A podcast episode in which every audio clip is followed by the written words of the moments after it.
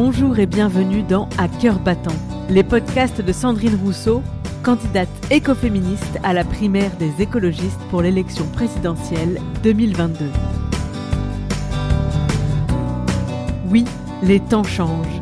Oui, il est encore temps d'agir, mais non, l'homme providentiel n'existe pas. La femme providentielle non plus d'ailleurs. C'est pourquoi cette femme, Sandrine Rousseau, n'est pas entrée en campagne pour sauver la France, mais plutôt pour partir à la rencontre de ses forces vives, de ses citoyennes et de ses citoyens.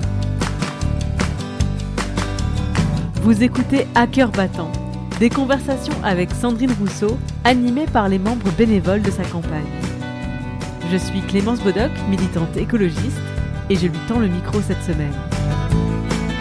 Pour réagir à l'émission, rendez-vous sur sandrinerousseau.fr. Écrivez-nous pour nous partager vos réactions, vos questions, et si le cœur vous en dit, rejoignez-nous.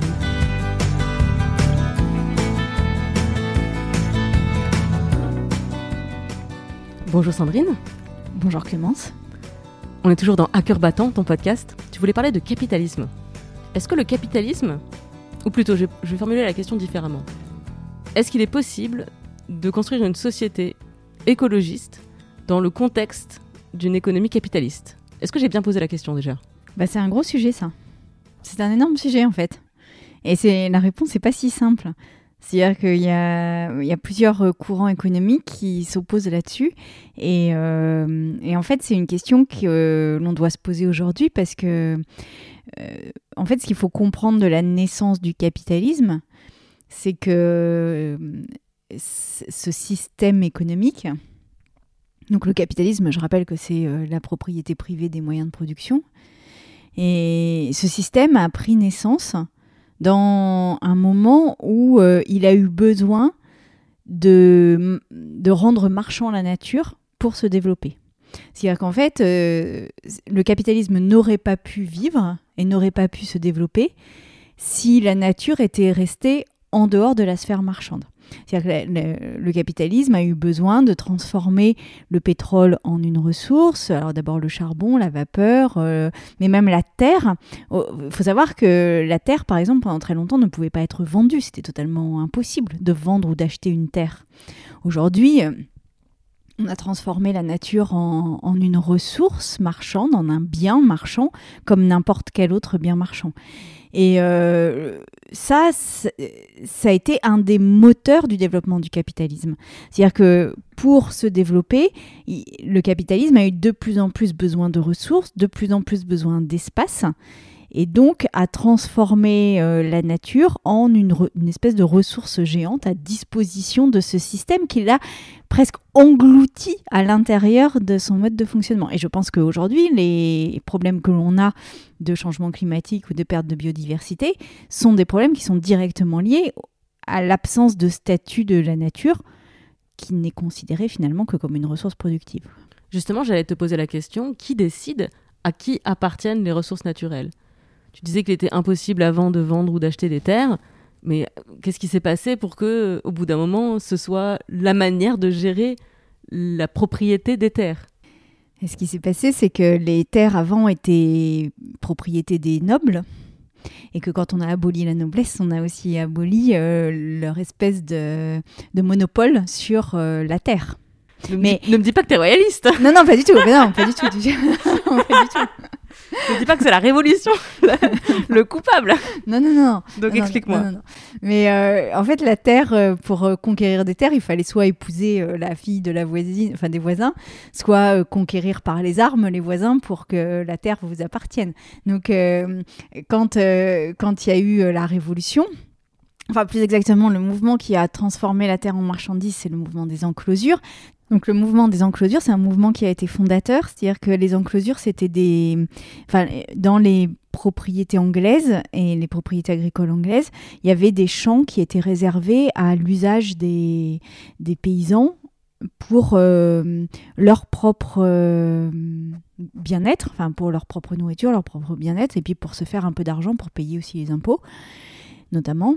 Et, et comme le, le commerce de la laine et le commerce des draps s'est développé dans le cadre du, du, début du commerce mondial, eh bien, les propriétaires des terres ont fermé ces champs qui étaient des champs communs pour y mettre des moutons et pour s'enrichir dans le cadre du commerce international. Euh, ce mouvement qu'on a appelé donc le mouvement des enclosures, c'est-à-dire qu'en fait on, clôturait ces champs qui étaient avant communs et qui permettaient à toute la paysannerie de vivre, en fait, eh bien a généré une pauvreté inouïe chez les paysans. Euh, déjà a, suscité beaucoup de luttes et notamment de luttes des femmes, mais euh, a aussi affamé au sens propre les paysans qui massivement sont allés dans les villes pour survivre et ont fourni la main-d'œuvre qui a permis au capitalisme de se développer. C'est euh, le, le prolétariat, c'est la misère du 19e siècle dans les villes anglaises qui a été alimentée par ce mouvement où on a euh, sorti les paysans en fait de ces champs communs. Donc euh, c'est ce mouvement-là d'arrivée de, de la main-d'œuvre dans les villes qui a permis d'avoir une main-d'œuvre très peu chère accessible, qui avait absolument besoin de travailler. Et donc, pour, les, pour le développement des usines, ça a été extrêmement important. Et puis, euh, ces usines avaient par ailleurs besoin de ressources. Et donc, pour aller chercher ces ressources, eh bien, il a fallu qu'on privatise la terre. Et donc, euh, bah, par exemple, pour obtenir euh, et être propriétaire d'un champ de pétrole, à, l'époque d'une mine de charbon, eh bien, il fallait juste posséder la la superficie de terre qui était au-dessus, quoi. Et puis vous possédiez tout le sous-sol.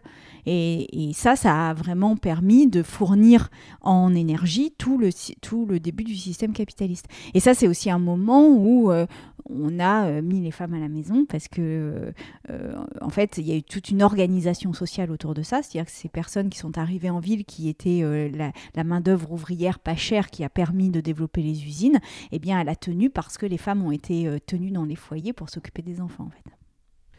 Tout est lié, encore une fois. C'est-à-dire que quand tu expliques que pour posséder une terre, il fallait épouser la fille du voisin ou le conquérir par les armes, je reconnais quand même là un comportement bien patriarcal. Ouais, enfin à l'époque c'était seigneurial même. Donc c'est vraiment profondément euh, ancré dans les systèmes de domination dans la, dans la société. Ben, disons que le, capitalisme s'est nourri, s'est fourni, est né euh, de cette privatisation de la nature et euh, d'un enfermement des femmes. Et les deux mouvements ont été euh, conjoints. Et j'ajouterai même un troisième mouvement qui est la colonisation, où on est allé chercher à l'extérieur les ressources et où on a euh, occupé euh, des pays qui n'étaient pas à nous et où on a bah, asservi des populations qui n'étaient pas euh, enfin, euh, qui, qui n'avait pas à être asservi, clairement. Pour beaucoup de gens, le capitalisme, c'est le modèle économique. Alors, c'est le modèle économique actuel, mais c'est surtout le seul modèle économique. Est-ce que c'est vrai? Est-ce qu'un autre modèle économique est possible? Bah, Du coup, la question, c'est un peu est-ce qu'il faut réguler le capitalisme ou est-ce qu'il faut changer de modèle? Alors, bon, ça, euh, moi, j'ai envie de dire qu'on est un peu tôt dans la démarche pour choisir entre ces deux options. Mais en tous les cas, une chose est sûre, c'est qu'on on ne peut pas laisser le capitalisme complètement libre et donc on ne peut pas laisser le capitalisme être euh, régulé uniquement par du libéralisme et donc être non régulé en réalité.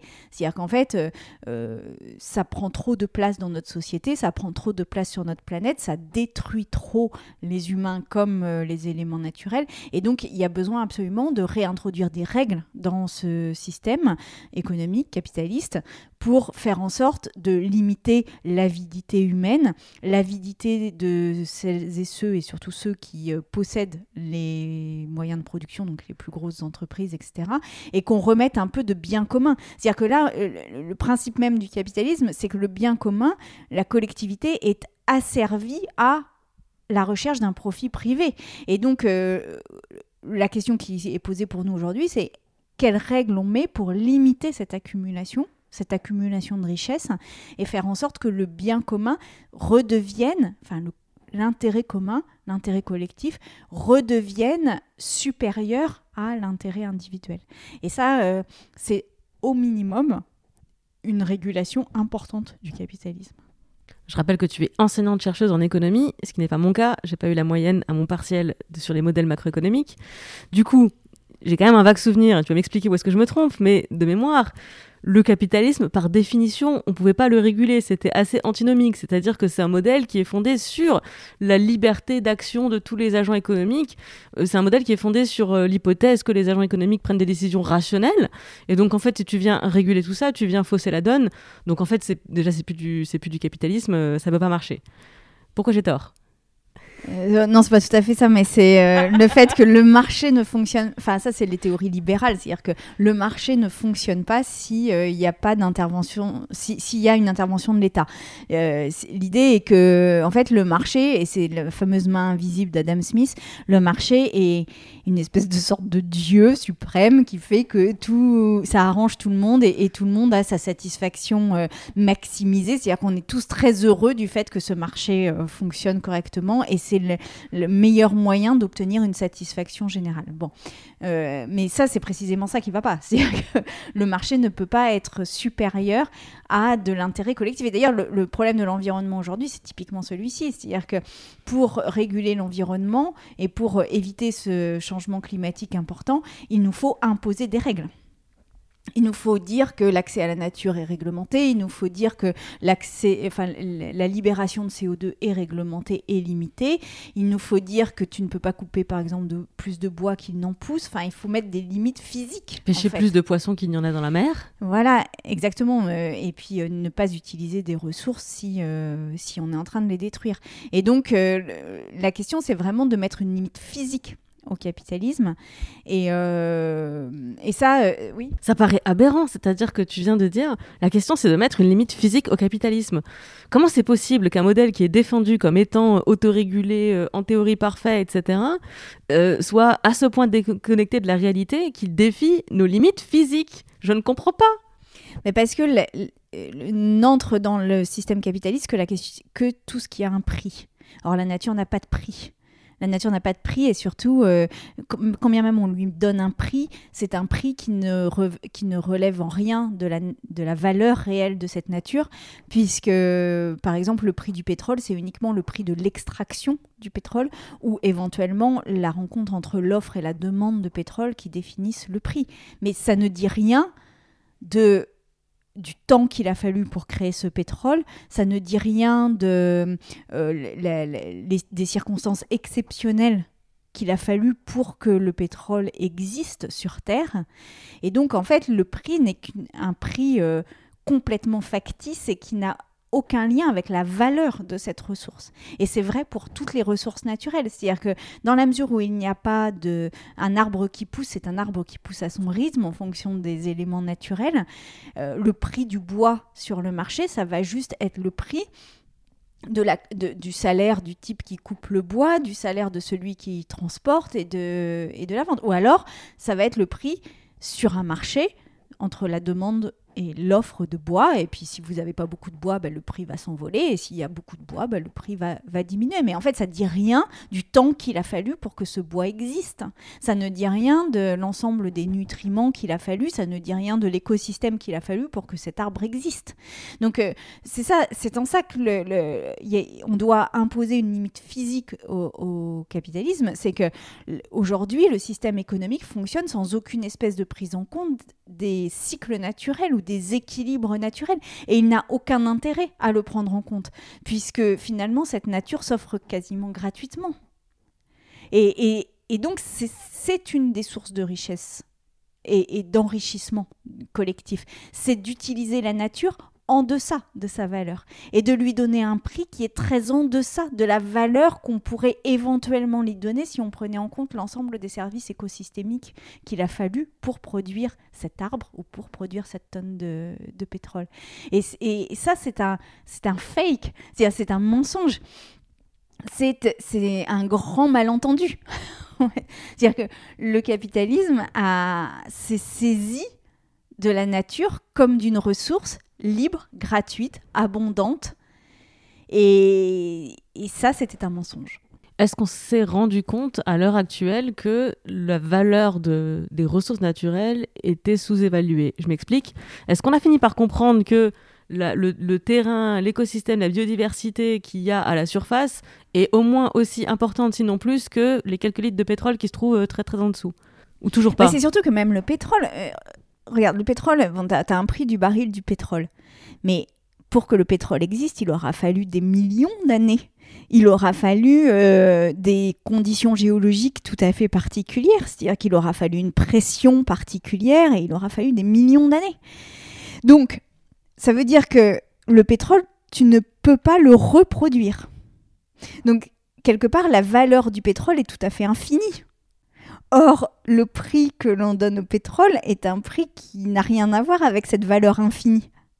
Donc, évidemment qu'on le gaspille, puisqu'on ne prend pas du tout en compte les modalités de sa reproduction. Et c'est pareil quand vous bétonnez un champ. Là, vous bétonnez un champ, c'est très facile. C'est-à-dire qu'il vous suffit d'acheter ce champ au prix du marché et vous mettez du béton dessus, puis c'est tout. Mais sauf que la valeur de ce champ, la valeur collective de ce champ est énorme potentiellement, puisque dedans il y a des vers de terre, que dedans il y a euh, tout un tas de bactéries, euh, d'insectes, d'animaux, que en plus ce champ communique avec d'autres champs, donc permet euh, de, créer une circulation pour les espèces. Donc à partir du moment où vous le bétonnez, ce champ n'a plus aucune valeur. Euh, et pour autant, euh, aujourd'hui, le système euh, économique dans lequel on est ne, ne prend que la valeur. Enfin, le coût pour le système économique, c'est juste le fait de verser du béton dessus. Et c'est ça qui ne va pas. Alors, quand je dis ça, je, je dis, je dis pas qu'il faut évaluer, qu'il faut monétiser toute la nature. Je dis juste qu'il faut remettre des limites physiques à notre système économique. Et, et de dire que parce qu'il y a un intérêt collectif à garder ce champ, parce qu'il y a un intérêt collectif à ce que le pétrole reste dans la terre, eh bien, juste, on ne doit pas l'utiliser. On ne doit pas le bétonner, c'est tout. Et quand bien même il y a une grande entreprise, euh, Decathlon, je sais pas qui, qui veut absolument ce parking, eh bien, ça n'est pas possible. Parce que, oui, on comprend bien l'intérêt pour Decathlon d'avoir ce parking, mais collectivement, nous n'avons aucun intérêt à ce que ce parking existe. Et donc, Aujourd'hui, il n'y a pas de moyen de faire valoir le collectif. C'est-à-dire qu'il n'y a pas de moyen de dire bah, on a un intérêt collectif à ce qu'il n'y ait pas de béton sur ce champ et donc on doit absolument imposer que ce champ reste un champ. Aujourd'hui, on ne peut pas le faire parce que il y a ce système qui est ce système capitaliste et qu'il y a derrière le libéralisme qui fait que si vous achetez ce champ, eh bien, il vous appartient et vous pouvez faire à peu près ce que vous voulez dessus. Quand on aura des pénuries alimentaires, on se souviendra qu'on n'arrive pas à manger du béton et que les légumes ne poussent pas dans les supermarchés qui eux-mêmes poussent sur les dalles de béton. Exactement. Exactement. Et là, euh, ça m'a fait très bizarre hier parce que je suis allée pour la première fois depuis un an quasiment euh, sur une, grande surface, enfin sur le parking une grande surface, ce que je n'avais pas fait euh, depuis près d'un an. Et alors, mais c'est une vision de fin du monde là, c'est-à-dire qu'il n'y a plus une voiture, donc parce que la plupart des magasins sont fermés, et donc en fait on ne voit que le béton et on voit l'immensité du béton qui a été coulé. C'est-à-dire qu'on voit l'incroyable superficie qui a été euh, ainsi artificialisée. Et moi, ça m'a fait euh, vraiment l'effet d'un film de science-fiction, de friches de friches abandonnées, euh, désertées, polluées. Enfin, tout cela, parce que c'est pareil, une fois qu'on enlève le béton, il reste la pollution et, et on enfin la nature euh, se régénère et elle est très forte la nature, mais elle met quand même du temps à se régénérer et, on aura nous par notre euh, impudence, par notre imprudence et notre impudence, eh bien on aura euh, empêché cette nature de fonctionner sur une superficie démentielle. Je voudrais revenir à la valeur des, des ressources dans le contexte capitaliste.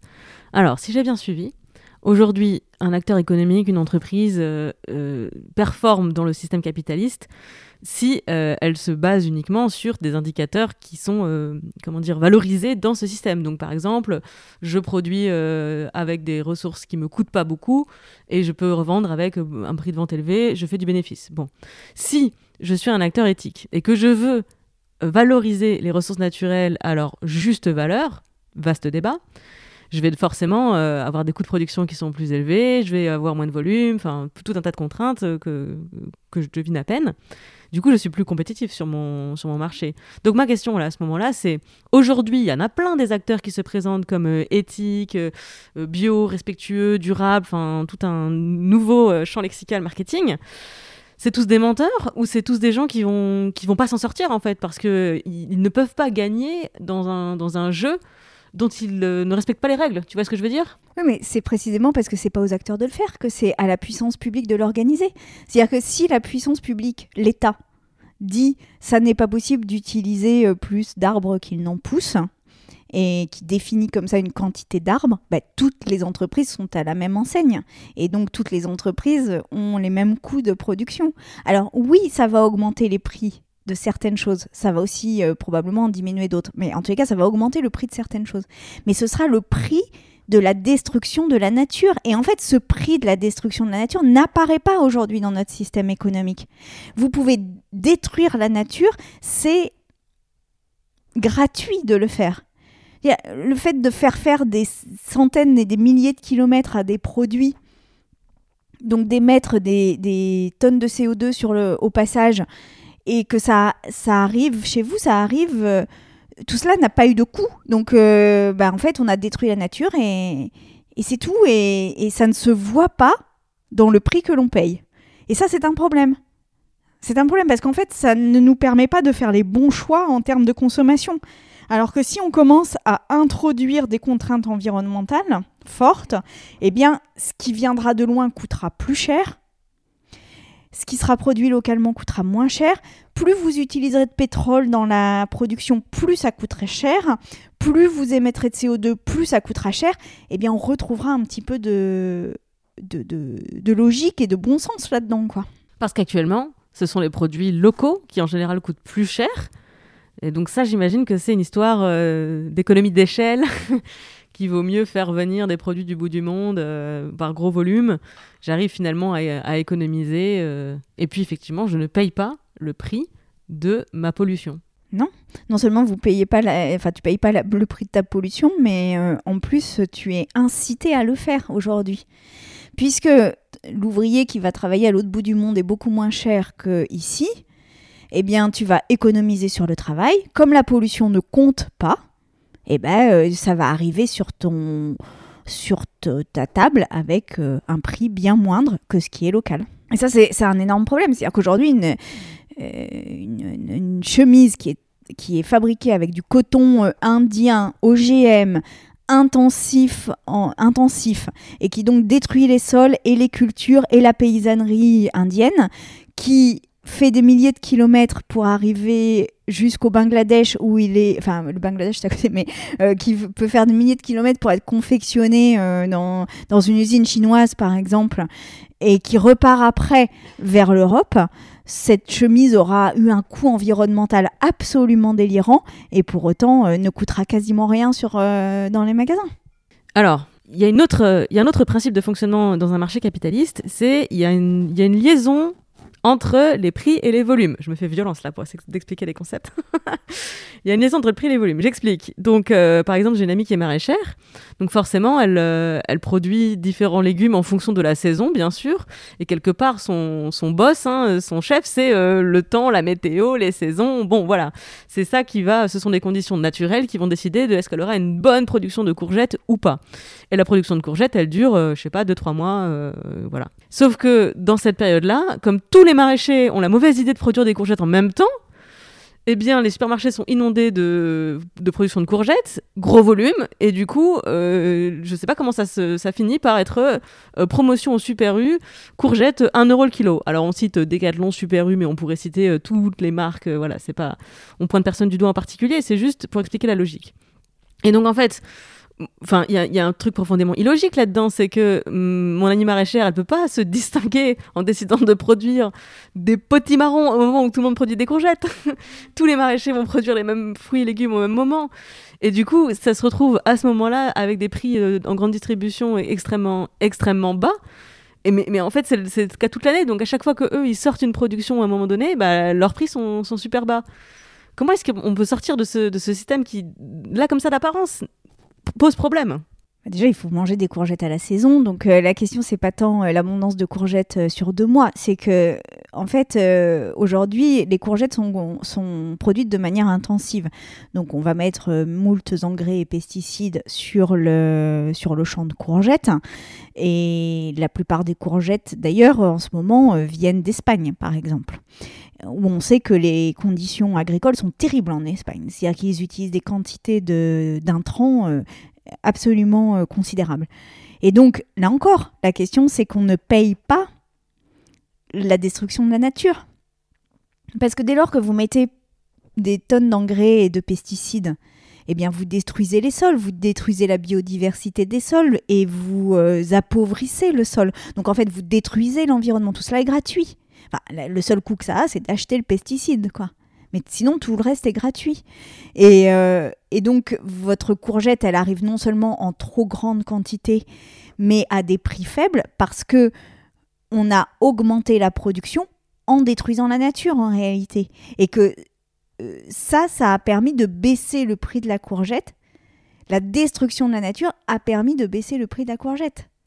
Et c'est ça qui va pas. Et donc ta copine maraîchère, ce qu'il faudrait qu'on arrive à faire, c'est que toutes les courgettes soient produites sans intrants ou avec euh, euh, des intrants naturels et sans pesticides, de sorte que certes, la quantité de courgettes sera moindre, certes, leur prix sera un peu plus élevé, mais on n'aura pas détruit la nature. Et alors, quand je dis ça, en général, on me dit, oui, mais les plus pauvres. Oui, alors c'était ma question de rebond, c'est-à-dire que moi j'entends bien, je veux bien payer euh, les externalités négatives euh, de euh, la production de tout ce que je consomme, mais au bout d'un moment, effectivement, ça va, ça va rendre certains produits inaccessibles. Effectivement, si je dois payer le vrai coût d'un t-shirt, c'est plus dans mon budget. Le slip français, euh, quand ils ont sorti des slips à 45 euros, on a sué quoi, parce que c'est pas le prix d'un slip. En tout cas, c'est pas le prix auquel on est habitué. Non, mais c'est évidemment que ça modifiera complètement notre euh, manière d'acheter. Mais aujourd'hui, on achète trop, on gaspille trop. Il y a 30% euh, des légumes qui sont produits qui vont à la poubelle, c'est pas possible. On, on achète beaucoup trop de t-shirts beaucoup trop vite, on les jette beaucoup trop vite, on, a un rythme de consommation qui est bien trop important. Donc oui, euh, il faudra diminuer ce rythme de consommation, c'est évident. Mais encore une fois, on peut diminuer le rythme de consommation et pour autant euh, ne pas s'appauvrir là-dedans. C'est-à-dire que si vous utilisez un t-shirt plus longtemps, ça veut juste dire qu'il faut que la mode ne nous impose pas d'en changer tous les six mois. Mais euh, votre t-shirt, vous gardez un t-shirt, c'est-à-dire que vous vous appauvrissez pas, vous n'avez pas euh, une perte de, bien-être. après, sur la nourriture, c'est un peu différent, mais euh, parce que la nourriture aujourd'hui, les personnes les plus pauvres consomment beaucoup une nourriture qui est de basse qualité, notamment parce qu'elle est moins chère que de la nourriture de qualité. encore que quand je dis ça, bon, je ne voudrais pas non plus être trop maternaliste parce qu'il y a plein de gens qui mangent très bien, même avec des revenus très faibles et qui ont leur propre jardin et qui, se, et qui font des plats tout à fait succulents. Et en général, la, cuisine traditionnelle, c'est une cuisine de pauvres. Hein. Tout ce qui est ragoût. Euh, tout ce qui est pot-au-feu, tout ça, c'est des, des, cuisine de pauvres en général. Hein. C'est-à-dire que c'est pas les, morceaux les plus nobles de la viande, et puis c'est des, des, légumes qu'on met, les soupes, etc. Et puis on, mange extrêmement bien et équilibré et tout ça. Simplement, euh, on a, dans beaucoup de familles, on manque de temps. Dans beaucoup de familles, on manque d'espace aussi pour faire la cuisine. Et puis dans beaucoup de familles, euh, euh, il y, a une espèce de truc où c'est plus facile d'acheter un paquet de chips et de le manger, ça bourre euh, l'estomac, ça, réduit la faim et donc on, consomme ça. Mais euh, ce que je veux dire, c'est qu'il y a aussi des moyens pour que la nourriture euh, ne prenne pas tout le budget des personnes les plus pauvres. Et notamment, il y a hum, aussi une, forme de solidarité à mettre en place pour que ça se passe. Moi, par exemple, je je participe à une AMAP. Alors je dis pas que les AMAP sont des modèles absolus, hein, mais euh, dans la MAP, on, cotise et puis il y a des repas qui sont donnés gratuitement. Il y a des paniers qui sont donnés gratuitement à des personnes qui n'ont pas les moyens. Puis si un jour vous-même vous, n'avez pas les moyens, bah vous, vous avez un panier euh, sans le payer. Bon ben voilà, c'est bien. Et, et par ailleurs. En ville, on peut aussi mettre plein d'endroits où il y a des légumes et des fruits euh, accessibles gratuitement. Dans les campagnes, encore plus. Mais il y a vraiment des possibilités de donner accès à des légumes euh, tout à fait euh, pas chers, mais qui soient des légumes sains. Ok, donc le changement de système, ça ne marchera pas toutes choses égales par ailleurs, formule d'économiste, mais en fait le but c'est pas de rester toutes choses égales par ailleurs, c'est de sortir d'un modèle qui est euh, destructeur, pollueur, qui est dans, une surabondance, qui elle-même fait partie du problème. Et c'est vrai aussi dans la manière dont on alloue les ressources qui font tourner ce modèle, parce que effectivement, aujourd'hui, euh, on peut trouver 8 euh, steaks hachés surgelés pour 5 euros ça non plus c'est pas le vrai prix de la de cette de la viande de cette ressource c'est c'est une industrie une, industrie de l'élevage euh, intensif de l'industrie agroalimentaire autour de la viande et des produits laitiers en Europe est, est subventionnée c'est des produits qui sont euh, de mauvaise qualité, où il y a énormément de gras, de, de, de, de non-viande en fait dedans. Et puis surtout, euh, où les conditions d'élevage sont dans des conditions terribles, intensives. Ça, euh, par exemple, on ne devrait plus pouvoir faire ça. la question, c'est pas tant de, de, manger ou plus de viande, euh, parce que ça, ça suscite des débats incroyables. Mais la réalité, c'est que il faut diminuer notre consommation de viande. Donc, euh, ça ne veut pas dire arrêter la consommation de viande, ça veut dire la diminuer. Et du coup, retrouver aussi le goût de la viande et le sens de l'élevage d'un élevage traditionnel euh, ou, du moins peu intensif. Là, euh, aujourd'hui, on, redécouvre la question de l'intelligence animale et de la sensibilité animale. On, estime par exemple que des cochons euh, ont une forme d'intelligence qui se rapproche de celle d'un enfant de quelques années. On on n'accepterait pas d'enfermer des enfants dans des conditions terribles. Donc, euh, il faut à un moment donné entendre que euh, les animaux ne sont pas que des sources de nourriture. Les animaux sont des êtres. Qu'après on en mange parce que c'est la chaîne alimentaire, bah, qu'on en mange, mais qu'on en mange en quantité raisonnable, qu'on ne prélève que ce dont on a besoin et pas tous les jours, quoi. En fait, qu'on se reconnecte euh, qu'on se reconnecte à la nature, à son équilibre, à son rythme. Et, si je comprends bien ce que tu m'expliques depuis euh, une, petite demi-heure qu'on échange, c'est que le, capitalisme, c'est quelque part le système qui nous a déconnectés de cette nature. Oui, alors c'est pas que le capitalisme, parce que le communisme, par exemple, a fait la même chose. Hein, donc euh, c'est pas. Mais disons que là, depuis le 19e siècle, on ne considère plus la nature que comme euh, donc une ressource rationalisable, exploitable, intensive et qui n'est que au bénéfice des hommes. C'est-à-dire que euh, les cochons n'ont comme seule existence que de pouvoir être mangés. Mais non, en fait, des cochons peuvent avoir plein d'existences et pas forcément d'être mangés. Ils n'existent pas sur Terre que pour qu'on les mange, quoi. donc euh, voilà, c'est ça qu'il faut retrouver comme sens, c'est de se dire que la nature peut exister et qu'elle a une logique propre en dehors de nous. Un arbre n'est pas qu'une étagère. Quoi. un arbre, c'est tout un écosystème et les arbres ont préexisté aux humains. Et ils, sans doute existeront-ils après euh, les humains et, et, ils ont une intelligence finalement et une adaptation à leur milieu qui est bien supérieure à la nôtre. Donc je veux dire, il faut respecter les arbres en tant qu'arbre. Et pas en tant que future étagère. Et pas en tant que future étagère que tu as dans ton salon. Alors, en théorie, je pense que c'est clair. En pratique, maintenant, je ne vois pas comment on va s'en sortir. C'est-à-dire que si demain tu prends, euh, donc tu es élu euh, présidente de la République, tu crées ton gouvernement, tu gagnes les législatives, ok super, et donc tu peux passer toute une série de mesures pour euh, ben, effectivement impacter le, prix de la pollution, le, coût des ressources, leur valeur sur l'économie. bah déjà, on n'est plus la France, on est l'Europe, et ensuite les frontières de l'Europe sont quand même assez proches euh, de nous, et puis euh, en Chine, euh, et puis aux États-Unis, et puis en Amérique du Sud, et puis partout ailleurs dans le monde. Qu'est-ce qui, qui va inciter qui que ce soit à embrayer dans, dans ta direction? Bah, c'est un peu le sujet, c'est qu'aujourd'hui on est dans une économie mondialisée et qu'on voit bien les limites de cette mondialisation, euh, notamment avec le virus euh, Covid, euh, où on voit à quelle vitesse tout se, répand. Et je lisais un article de Christian Depertuis récemment qui parlait de capitalisme viral après le Covid parce que euh, on, voit qu'il y a une forme de, mondialisation euh, comme ça euh, du virus et du système économique du libéralisme. Et puis la viralité, ça renvoie aussi à, l'aspect dématérialisé de notre économie aujourd'hui. Mais bon, je, je vais pas y, revenir. Mais en tous les cas, oui, on a un problème, c'est que on l'a sur la terre entière. Mais dans ce dans ce type de situation-là, il faut qu'il y ait un bout de la planète qui commence. Et euh, mettre des règles, on peut l'appliquer à nos entreprises à nous, mais on peut aussi appliquer ces règles aux entreprises qui importent chez nous.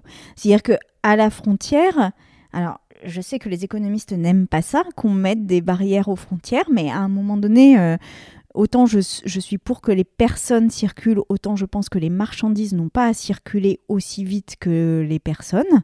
et des, marchandises qui arrivent sur notre territoire, eh bien, on peut leur imposer qu'elles aient été produites dans des conditions correctes sur le plan social et, qu'on fasse payer la destruction de l'environnement qu'elles ont généré sur leur euh, euh, trajet de production. Et ce serait normal. Et si une partie comme l'Europe le fait, une partie aussi importante du monde que l'Europe le fait, et aussi riche que l'Europe, eh bien, sans doute que ça permettra aussi de, de changer des choses dans d'autres parties du monde. C'est-à-dire qu'on discute depuis tout à l'heure de, de, ce système économique dans lequel on ne reconnaît pas encore aujourd'hui à leur juste valeur les ressources naturelles, leur dimension épuisable, le caractère fini de ces ressources.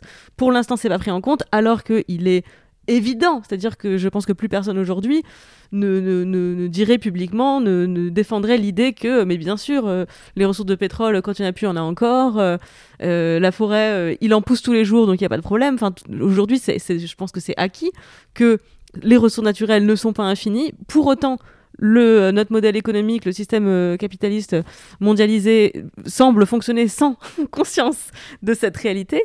Euh, à quel moment tu penses que ça va être possible dans, ce contexte-là d'amener en plus des, des mesures, comment dire, des mesures, enfin, de mettre en place des frontières de mettre en place des organisations où il va falloir démontrer leur pertinence et leur utilité, alors même que cette évidence du caractère fini et épuisable des ressources n'est toujours pas pris en compte.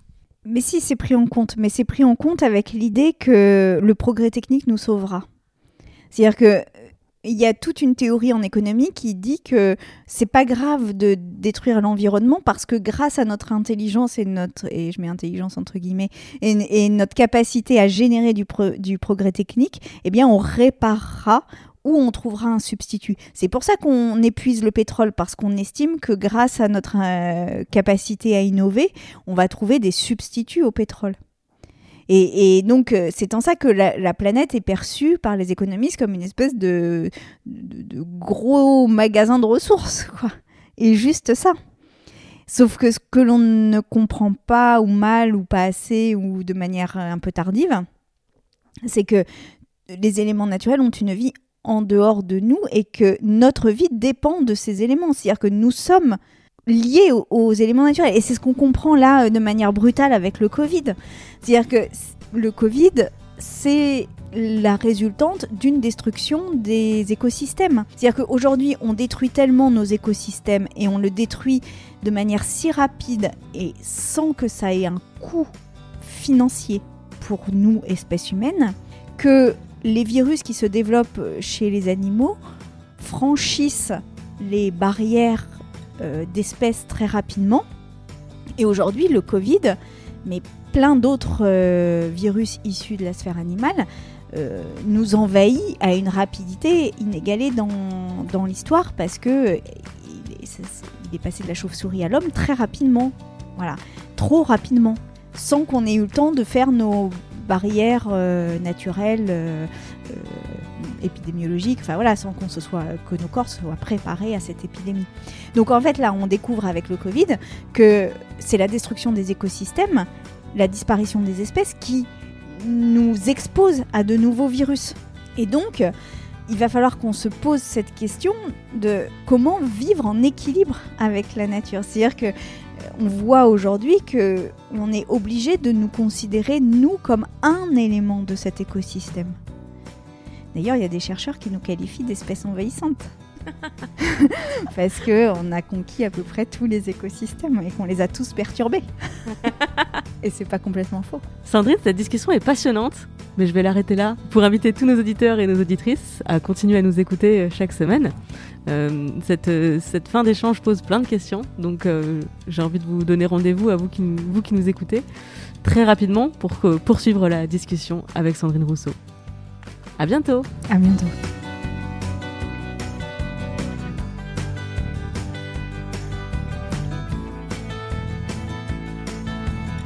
Vous venez d'écouter À cœur battant, conversation avec Sandrine Rousseau. Si cette émission vous a plu, abonnez-vous à ce podcast et surtout, faites-le connaître autour de vous en le partageant à vos cercles, en y ajoutant 5 étoiles et un commentaire sur iTunes. Chaque geste compte. Vous voulez réagir à l'émission, poser une question, partager une réflexion, voire même participer à la campagne? Mais avec grand plaisir Rendez-vous sur sandrinerousseau.fr et si le cœur vous en dit, rejoignez-nous. À bientôt